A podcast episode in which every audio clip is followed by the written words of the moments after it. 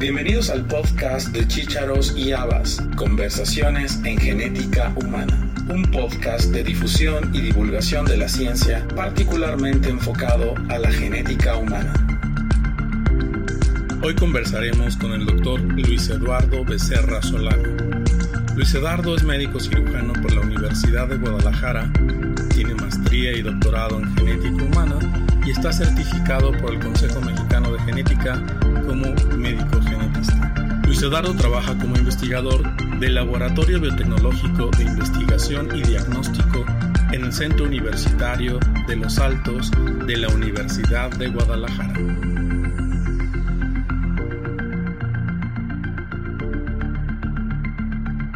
Hola, doctor Becerra, ¿cómo estás? Arias, buen día. Muchas gracias por la invitación. Muy bien, ¿usted? Gracias, gracias. Vamos a hablar hoy de un artículo que recientemente publicaste con la doctora Eunice López en la revista Pediatrics and Neonatology sobre microcefalia, una visión etiopatogénica. Y la primera pregunta que tengo para ti es, ¿por qué publicar sobre microcefalia? En aquel entonces trabajaba en la Ciudad de México en una unidad de investigación médica en medicina reproductiva y una de las cuestiones que teníamos eh, de encomienda era trabajar con virus del Zika, enfocarnos a, hacer investigación sobre el virus del Zika. Y una de las cosas que nos llamó mucho la atención fue precisamente la microcefalia, que se incrementó la incidencia de microcefalia en Brasil y posteriormente en otros países de manera subsecuente. Y nos dimos a la tarea de buscar información para entender qué era lo que pasaba con el virus y el sistema nervioso central de los bebés, ya que no quedaba claro cuál era la, la forma en la que esto se producía. Estamos hablando del año 2017-18 más o menos. Fue el año 2015-16 cuando sucedió esto. Para entonces eh, fue algo muy curioso la forma en la que nos involucramos con Zika y, y microcefalia. Eh, recuerdo que en aquel entonces buscamos a la coordinadora de epidemiología a nivel nacional, la doctora Conchita Grajales, y pedimos una cita a nombre de Eunice López y sin ningún problema nos la dieron al día siguiente. Cuando llegamos con la doctora Conchita Grajales se sorprendió y dijo, ¿Eunice López? Sí, pero tú no eres Eunice López. Sí, sí soy. Y resulta que tiene una homónima, una neuropediatra que se llama Eunice López, pero ella tiene, eh, Eunice López es Muñoz, mi compañera, y no recuerdo el apellido ahorita de la neuropediatra, pero ya estando ahí nos invitó invitó a pasar y nos, nos invitó a platicar. Y a partir de esta plática fue que surgió que eh, nos involucramos con el tema de, de Zika y microcefalia. Muy bien, bueno, vamos a hablar del artículo y me gusta cómo lo, lo, desarrollaron partiendo del principio de que la microcefalia no es un diagnóstico, sino un signo. Y ese, y ese signo nos puede llevar a diferentes diagnósticos. De hecho, incluso proponen incluyeron en el artículo un algoritmo diagnóstico que discutiremos más adelante. Partamos de la definición de microcefalia. Sí, muy bien. Bueno, una de las cosas que habíamos visto en, el proceso de investigación y de captación de la información es que todavía no quedaba muy claro el concepto de microcefalia. Entonces nos dimos a la tarea de reunir la información necesaria para hacer la definición y acordamos o poner como un común acuerdo con relación al diagnóstico, que un diámetro cefálico menor a dos desviaciones estándar era lo adecuado para hacer el diagnóstico de microcefalia. Y como ya lo había comentado usted, esto es más bien un, signo que puede presentarse en muchos síndromes y bueno, ante la diversidad de síndromes que pueden presentar la microcefalia, decidimos hacer un, unos cuadros donde pusimos primero todas las microcefalias que, están, que estaban reportadas hacia, hasta ese momento, que eran 25, la fecha ya son 28, y después las incluimos por, o las acomodamos por si tenían afectación de, por errores innatos del metabolismo, por errores en la reparación del DNA. Hicimos eh, y seguimos con, antes de esto, seguimos con la clasificación si es primaria, secundaria, si es congénito adquirida, para tratar de, de clarificar la, la situación con la microcefalia. Muy bien. También eh, establecen ahí la incidencia mundial 1.3 a 150 por 100 mil. Me acuerdo que hace algún tiempo habíamos revisado también cuando justo empezaba eh, el Zika o estaba ya en su auge el Zika en México, la incidencia para México estaba también en el orden de uno en 100 mil. ¿Ha notado eh, cambios en esa, en esa incidencia después de casi cinco años? Algo, algo muy curioso que, que sucedió con esta, con esta epidemia fue que se dio un aumento muy considerable en los casos. Sin embargo, en México no notamos una, un incremento considerable en los casos de, de, microcefalia. Comenzamos a captar pacientes de, Veracruz y de Chiapas y durante ese proceso de captación nos dimos cuenta de que las mujeres que habían tenido Zika, sus bebés no tenían modificaciones en, en el perímetro cefálico. Eso nos llamó muchísimo la atención. Pero en los pacientes que nos tocó revisar en Chiapas, ahí sí encontramos varios casos de niños que tenían microcefalia y el cuadro típico de, de Zika, cuando para, para entonces decían que todavía no había Zika, nosotros ya habíamos encontrado al menos cinco pacientes en, en, Chiapas, pero posteriormente ya no, ya no tuvimos un seguimiento, ya no, ya no, ya no pudimos seguir con, el, con la captación de pacientes, empezaron a derivar los otros hospitales, pero lo que nos llamó la atención es que en la mayoría de los casos las mujeres que estaban positivas o que estuvieron positivas a Zika, sus bebés no tenían microcefalia, parecía que había un mecanismo diferente a la infección o la transmisión por el vector.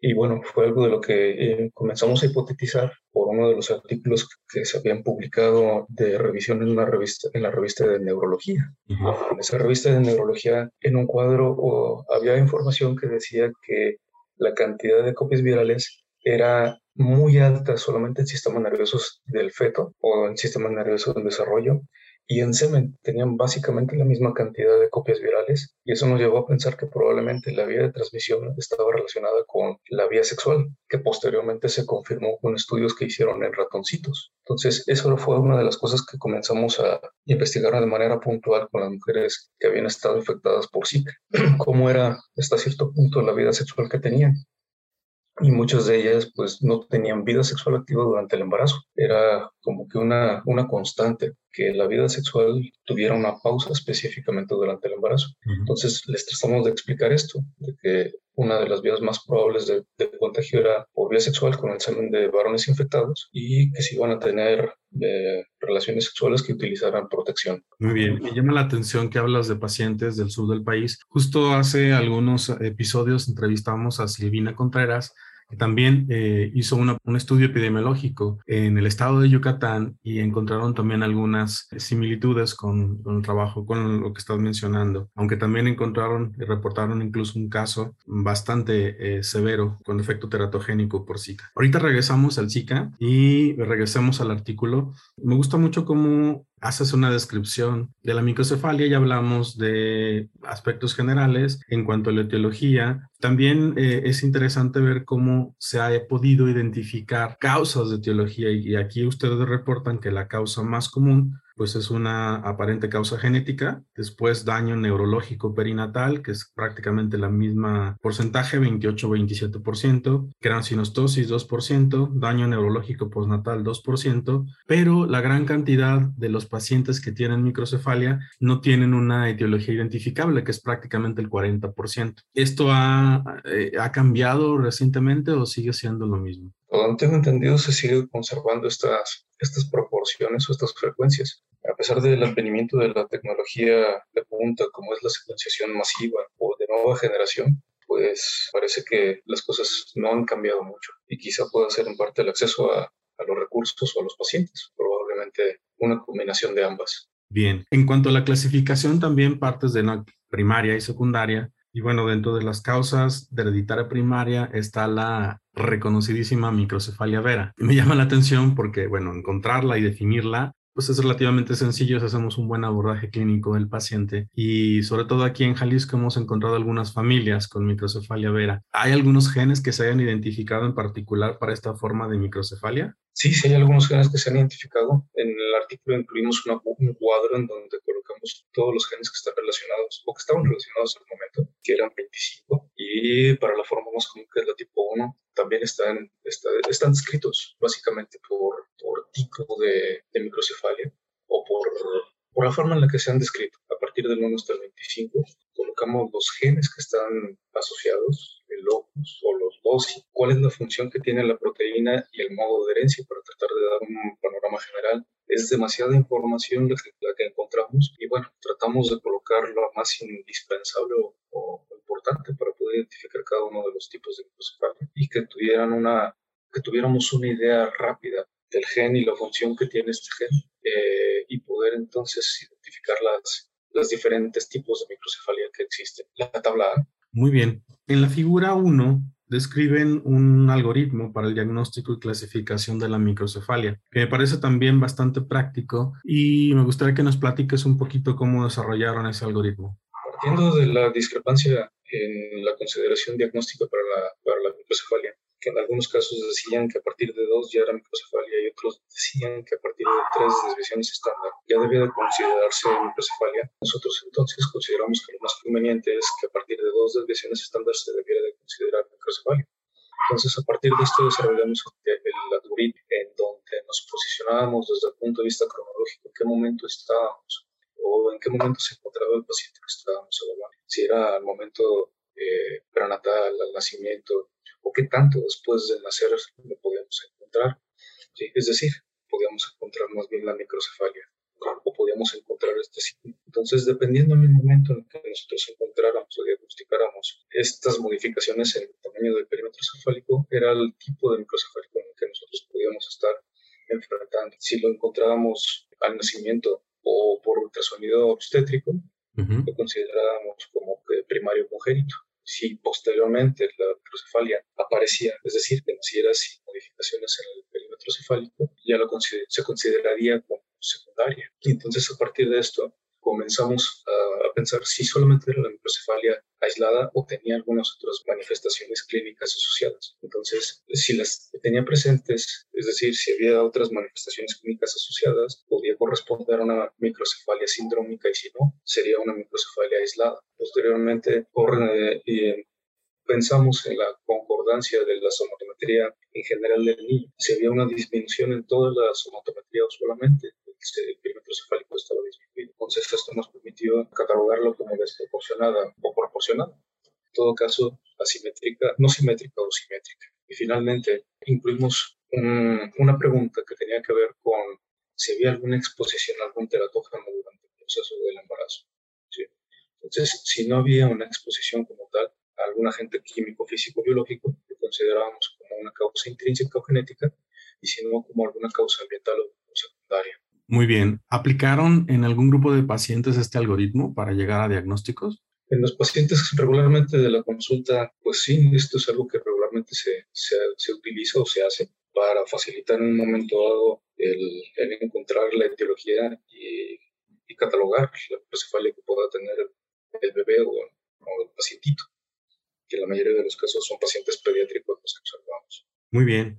Vamos a hablar ahora de cuadro 1, donde hablas de las causas más comunes de microcefalia extrínseca o ambiental. De hecho, ya hablamos de Zika como, pues no el más común, pero sí uno de los más recientes agentes etiológicos para microcefalia. Seguimos hablando de citomegalovirus, herpes rubiola, toxoplasma, sífilis o varicela, pero creo que lo que describiste en relación a Zika debe llamarnos la atención porque la reciente pandemia de, COVID, pues desapareció o aparentemente borró todas las demás este, epidemias que teníamos y me parece que eso sería ilógico si no simplemente dejamos de verlo y eh, concentrar la atención médica obviamente en, resolver la pandemia, pero los demás virus no se han ido, siguen ahí.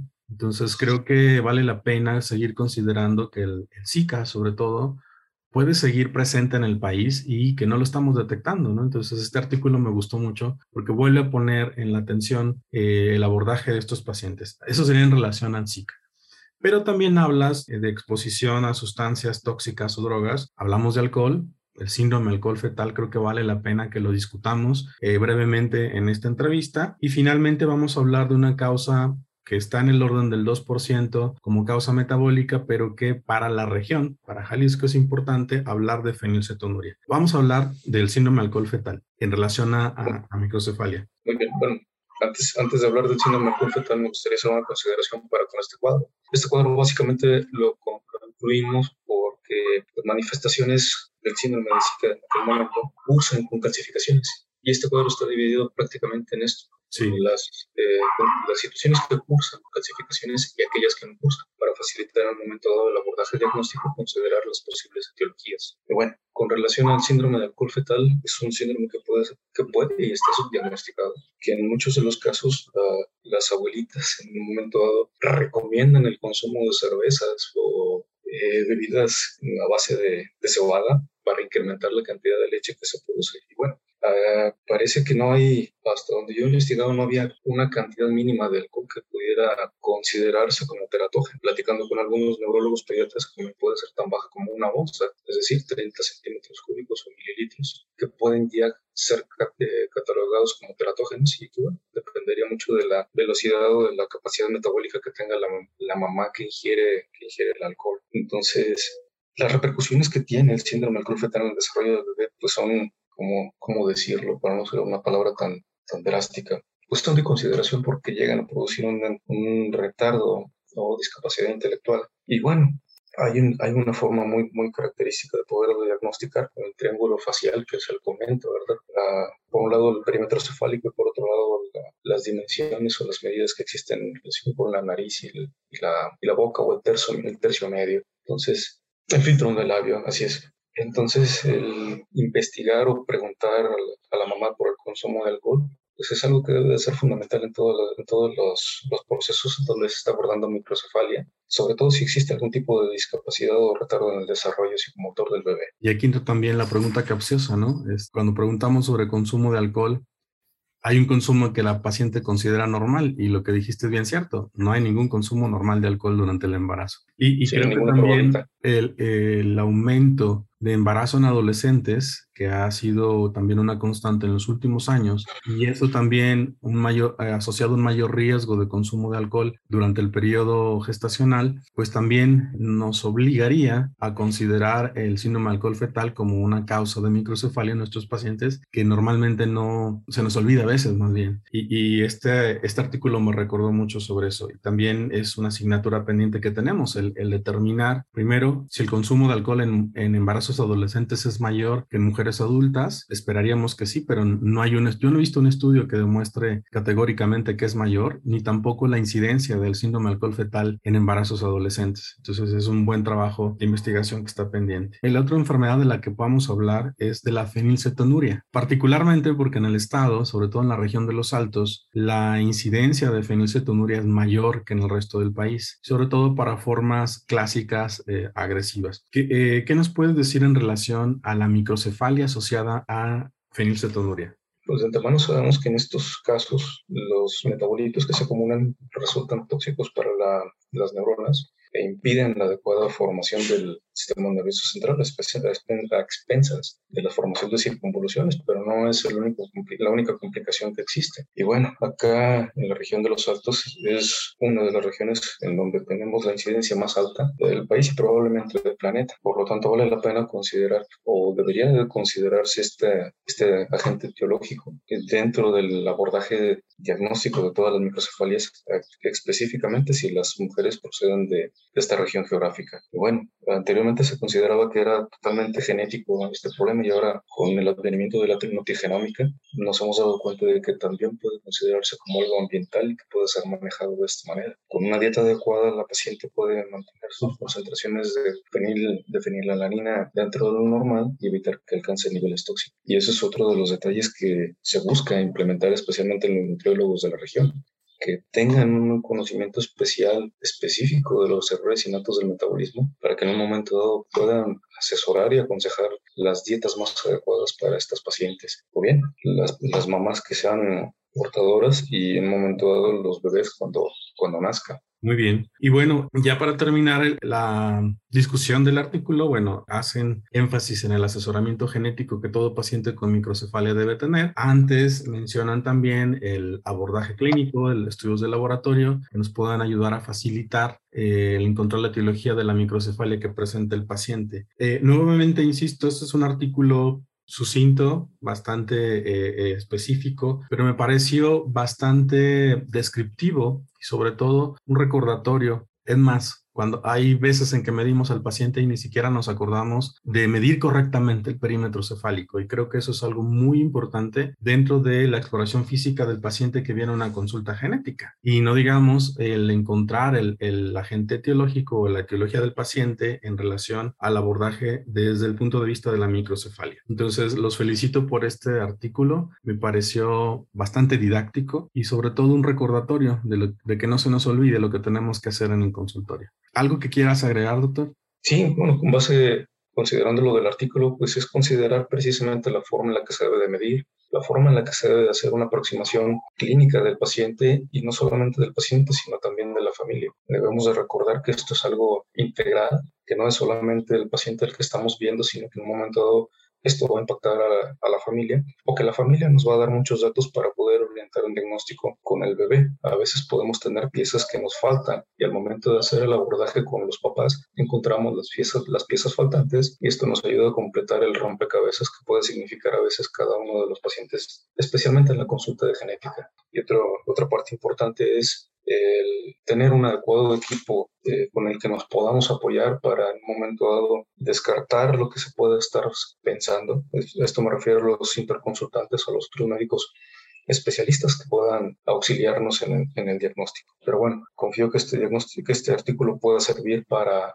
orientar, apoyar y en un momento con que puedan contribuir a enriquecer la, el abordaje de todos los pacientes, especialmente cuando se trata de microcefalia. Muy bien, y aparte es un artículo que está eh, disponible en forma gratuita y vamos a dejar el enlace en la descripción del, del podcast. Vamos a hablar ahora de tu trabajo como investigador. Para quien no conozca al doctor Becerra, en mi opinión es uno de los mejores clínicos en genética médica y con él he tenido la oportunidad de hacer algunas algunas pocas publicaciones, sobre todo en, la descripción clínica de pacientes, y bueno, no me queda duda de, su capacidad. Pero vamos a hablar ahora de tu trabajo como investigador. Has, eh, has andado por diferentes instituciones en diferentes lugares, estuviste en Chihuahua, luego viniste, regresaste a Guadalajara, luego te fuiste a Ciudad de México y ahora estás en la región de los Altos. Trabajas en un laboratorio de investigación y diagnóstico y me gustaría que nos digas qué es lo que haces ahora en la Universidad de Guadalajara.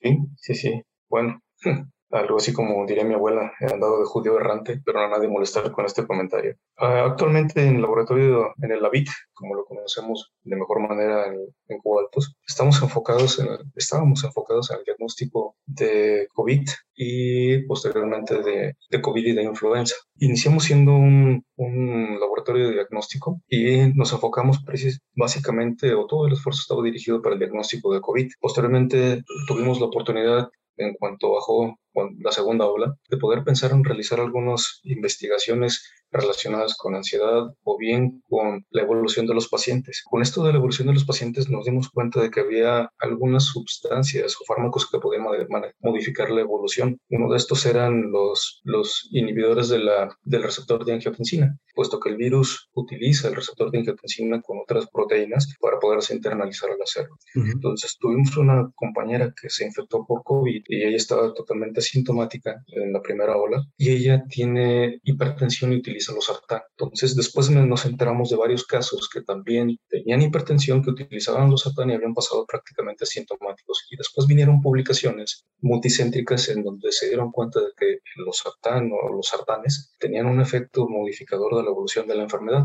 No pudimos eh, este, echar a andar el protocolo que, pretendíamos en el centro, en, el, en, los hospitales civiles, que es lo que tenemos acceso, porque uno de estos este, estudios multicéntricos incluyó al, al, hospital civil. Entonces, en lo que estábamos viendo que otra vertiente utilizar para poder hacer investigación con relación a la clínica, pues ya, ya nos, nos ganó el tiempo y pues ya no pudimos este, comprobar las hipótesis que nosotros teníamos con relación a la modificación de la evolución con la administración de los sartanes. Y bueno, esa es una de las vertientes que tenemos. Eh, actualmente, otra de las, de las vertientes que tenemos está relacionada con la indicación de anomalías en cavidad oral en pacientes de la región, que es un protocolo que se había echado a andar con una estudiante de, de odontología, se quedó en stand-by por cuestiones nuevamente de, la, de, las, de las siguientes oleadas. Y bueno, ya esperamos poderlo retomar para poder hacer una identificación de las anomalías congénitas. Y esto precisamente por uno de los pacientes, una familia de pacientes que tuvimos con usted,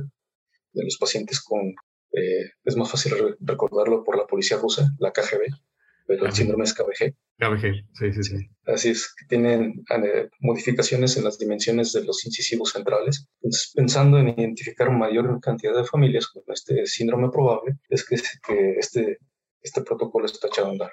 Entonces, hay algunas otras este, entidades que son de herencia autosómica dominante que queremos identificar para poder explorar. Entonces, Esa es una de las vertientes, aplicar la dismorfología para identificar síndromes y, conocer cuáles puedan ser variantes génicas que puedan estar haciendo que esto se, se presente con mayor frecuencia o que pueda haber modificaciones en la expresión de los fenotipos. Eso por un lado. Por otro lado, está, estoy involucrado en, un estudio eh, del Alzheimer de inicio temprano, que es una que la región de Tepatitlán tiene una mutación eh, particular entonces hay un grupo de Estados Unidos, DIAN, en donde participa también el doctor Luis Figuera, que este, se está trabajando en colaboración para hacer este, diferentes aproximaciones de, eh, de los pacientes, tanto desde el punto de vista neuropsicológico como, como genético.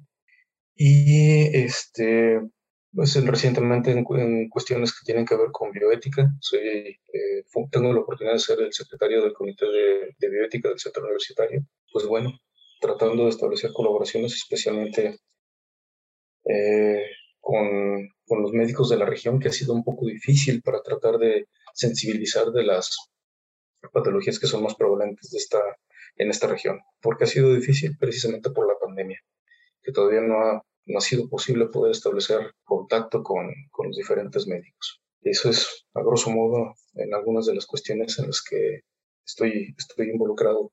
Y bueno, con, con el grupo, este, con usted, con el doctor Carlos Córdoba, en identificación de variantes génicas de pacientes con síndromes clínicos identificados, pero sin un gen asociado, que por ahí tenemos algunas, algunas, este, algunos casos atorados que también por cuestiones de financiamiento no han podido eh, evolucionar favorablemente. Muy bien. ¿Tienes colaboradores en tu grupo?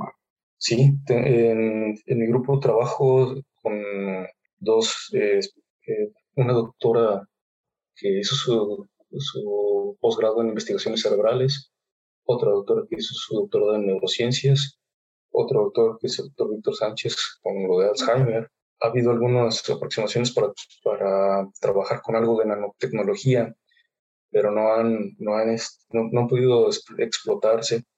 Comentaba con, con este ingeniero, con este ingeniero químico, algunas cuestiones que tienen que ver para, o, le comentaba, que si era eh, posible hacer algunas modificaciones en el hierro para que pudiera absorberse de mejor manera sin necesidad de que hubiera un entorno ácido y que fuera mejor tolerado por los pacientes. Entonces eso se quedó también en stand-by, otra vez por cuestiones que tienen que ver con la pandemia y el acceso a recursos Teníamos también un protocolo que también fue cancelado por cuestiones de pandemia, que iba orientado para la identificación de variantes clínicas en pacientes con, con COVID, específicamente para eh, variantes del receptor de angiotensina y las otras proteínas que están relacionadas con, como con, para que haga un transporte o pueda internalizarse el virus.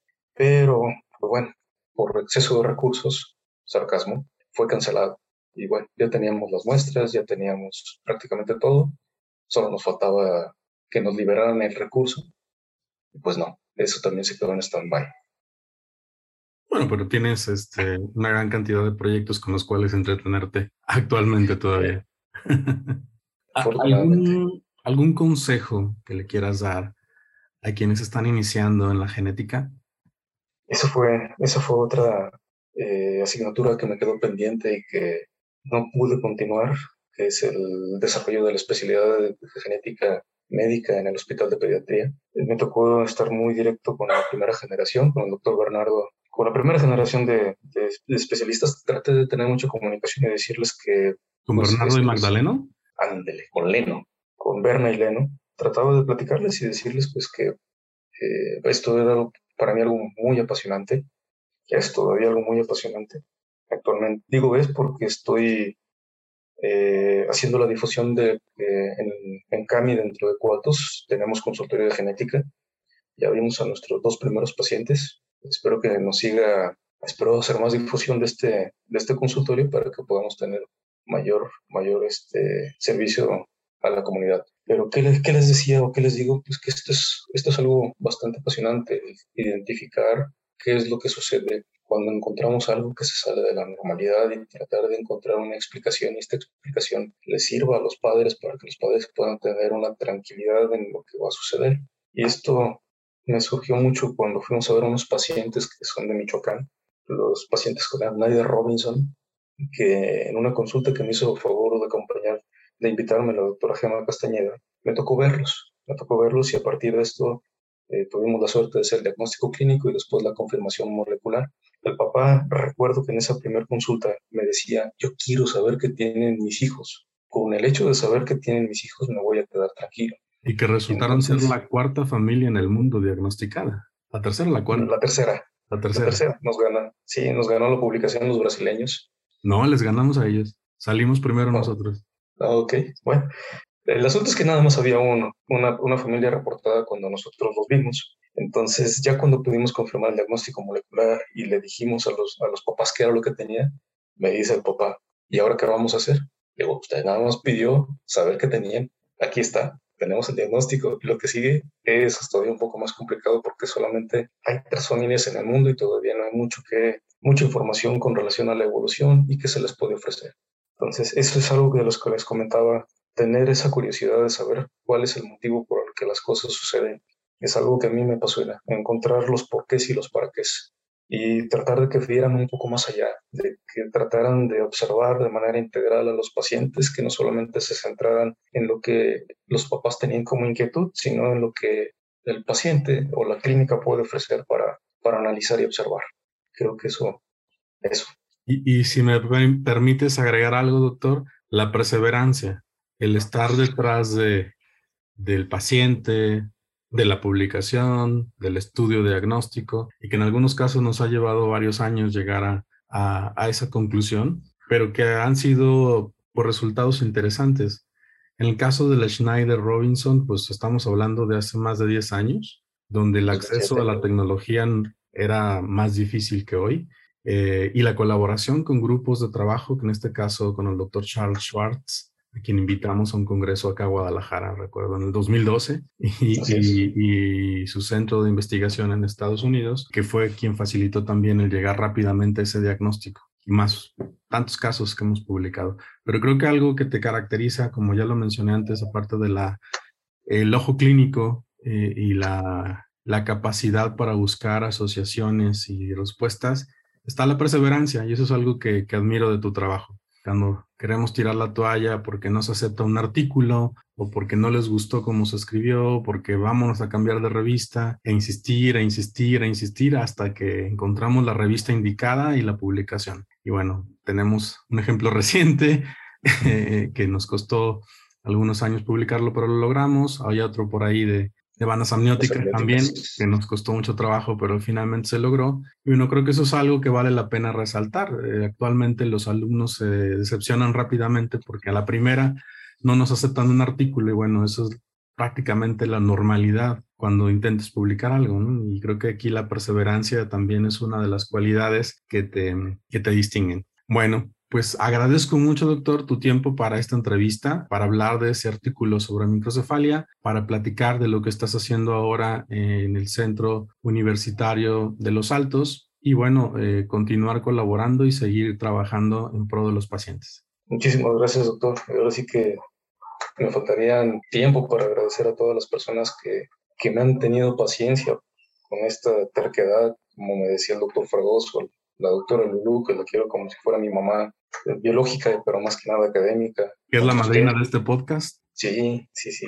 Qué mejor manera de iniciarlo que con ella. Y pues tantas personas más que, han, que me han permitido continuar. El doctor Figuera, que me ha brindado también su apoyo de manera incondicional. Y usted, que todavía tengo el gusto de seguir colaborando y que, que me escucha, que, y, no sé, que tiene la paciencia también para decir, bueno, si no es por este lado, es por aquel la doctora Unice López, que es colaboradora de, este artículo, que también es una de las personas que me ha tenido la paciencia para poder escucharme y, ayudarme a aterrizar estas lluvias de ideas que de repente son granizadas de, ideas, pero que bueno, eh, en algunos casos hemos podido ayudar y, encontrar respuestas para las, para las familias. Pues, muchísimas gracias, doctor, y gracias a todas las personas con las que he podido tener el gusto de colaborar, especialmente CRIT Chihuahua, que muchos pacientes son de, allá, de la Ciudad de México y de tantas partes en las que he estado eh, laborando. Sobre todo las colaboraciones con Monterrey, por ejemplo, con Carlos y con grupos internacionales con los que hemos trabajado también. Con doctor Hanekam, Rule Hanekam, o Hanekam, Hanneken es un excelente dismorfólogo que conservo la esperanza de algún día tener la oportunidad de hacer una estancia con él y aprender de dismorfología en las altas esferas de la genética, que es el tema que más me apasiona, la dismorfología. Y bueno, el doctor Charles Schwartz, el doctor es experto en errores innatos del metabolismo en Brasil. Giuliani. Giuliani, que también me, me, encantaría poder hacer una estancia, pero bueno, son tantas cosas que no puedo abarcar que me tengo que enfocar en, en lo que tengo en la mano y en lo que puedo hacer es productivo y útil. Eh, ese es otro de los consejos. Vean en qué son productivos y en qué pueden ser útiles y traten de, de irse por ese camino, evitando andar entre las ramas o dispersarse. Muy bien, doctor. Pues muchísimas gracias nuevamente por tu, por tu tiempo para esta entrevista y seguimos en contacto. Muchísimas gracias, doctor. Un fuerte abrazo. Que estén muy bien.